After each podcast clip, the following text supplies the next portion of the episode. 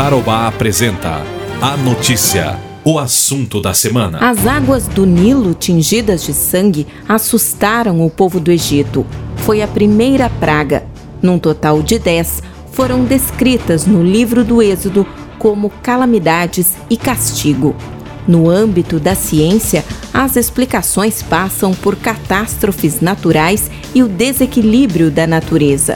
No aspecto da religiosidade, as pragas serviram para constatar o poder de Deus de Israel diante dos deuses egípcios. O pastor Leonardo Baus, capelão do Colégio Londrinense e da Unifil, reforça essa explicação. É, as dez pragas do Egito, elas acontecem num contexto né, de opressão fortíssima é, feita pelo faraó sobre os hebreus, né, a nação de Israel. É, e aonde há endurecimento de corações, há consequências, né? Seja na via natural ou mesmo espiritual. Sempre foi assim ao longo da história, né? Mas do ponto de vista teológico, religioso, as dez pragas elas representam primeiro o que? O governo de Deus sobre toda a criação, né? É, Deus de alguma forma mostrando para a humanidade, desde os mais simples até os mais poderosos, que, que o seu governo é sempre eterno, né? O seu governo não deve ser questionado e que o seu governo está acima de todos os governos. Pela oitava vez, o Senhor tocou no povo do Egito. Uma nuvem de gafanhotos enviada por um forte vento atacou as plantações. Deus queria fazer justiça e libertar. Os insetos devoraram muito do que o Faraó possuía, e foi a humilhação dos deuses responsáveis pela grande colheita. O que fica aí para o mundo moderno é justamente essa necessidade da, da humanidade reavaliar né, a sua conduta, é, de pensar no, no porquê né, e o para quê de todas essas crises, essa associação que o pessoal está fazendo com os gafanhotos, porque de fato foi uma das pragas, se eu não me engano, foi a oitava praga, né? E, e hoje a gente vê é, isso acontecendo é, e a gente pode analisar por, por, por dois prismas aí, né? Eu acho que o primeiro a gente não deve nem espiritualizar, mas a gente deve entender assim que muito do que tem acontecido na natureza é resultado é, da lida, é resultado é, da forma como o homem tem lidado com o universo, né? E, e o homem não tem entendido que cuidar do universo também é uma atitude de adoração nós fomos colocados nesse mundo como mordomos, né? E a partir do momento que a gente se sente dono e a gente começa a degradar e acabar com tudo, é, a própria natureza ela, ela entra né, numa, numa disfunção.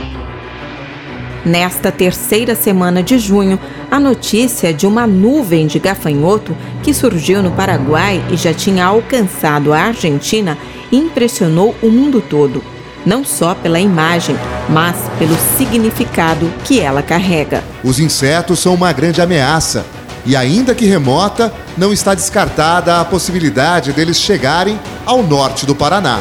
A ameaça real é para as lavouras de inverno.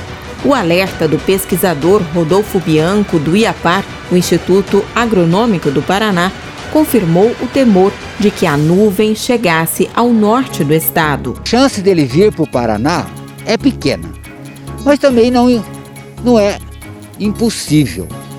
Vai depender então dessas mudanças climáticas né, no sentido de diferenciação quanto a correntes de, de vento, que pode então fazer ele tomar o sentido sul-norte novamente. A viagem já foi mais de 600 quilômetros em uma semana. A nuvem desses insetos desta vez surgiu no Paraguai.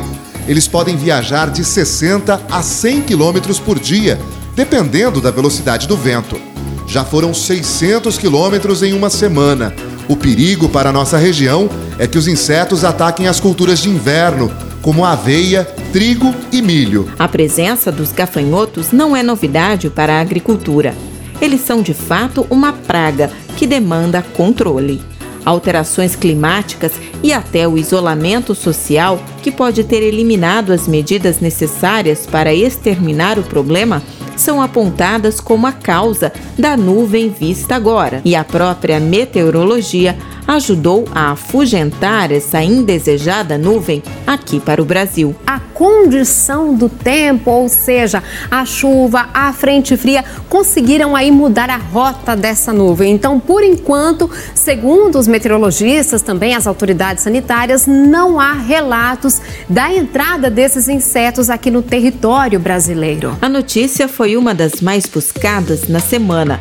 Mas se a nuvem ficou pelas terras argentinas, por aqui prevaleceu a reflexão, que somada a uma difícil pandemia, não deixa de dar seus recados. Vale a fé de cada um. É, esse assunto ele chama bastante a atenção das pessoas, é, justamente porque traz um pouco desse caráter escatológico, né, de fim dos tempos. É, a Bíblia, ela de fato é, esboça alguns sinais, né, e, e deixa claro por exemplo, é, Evangelho de Mateus, capítulos 24, capítulos 25, entre tantos outros textos, né, apocalípticos, livro de Daniel, o próprio livro de Apocalipse, né, é, que falam de, desses sinais, é, sinais no céu, sinais na terra, é, pragas, etc. De fato, a Bíblia descreve isso, mas é, eu acho que a principal marca que representa que de fato nós estamos num limite é a maldade, né? A maldade do ser humano. Tarobá.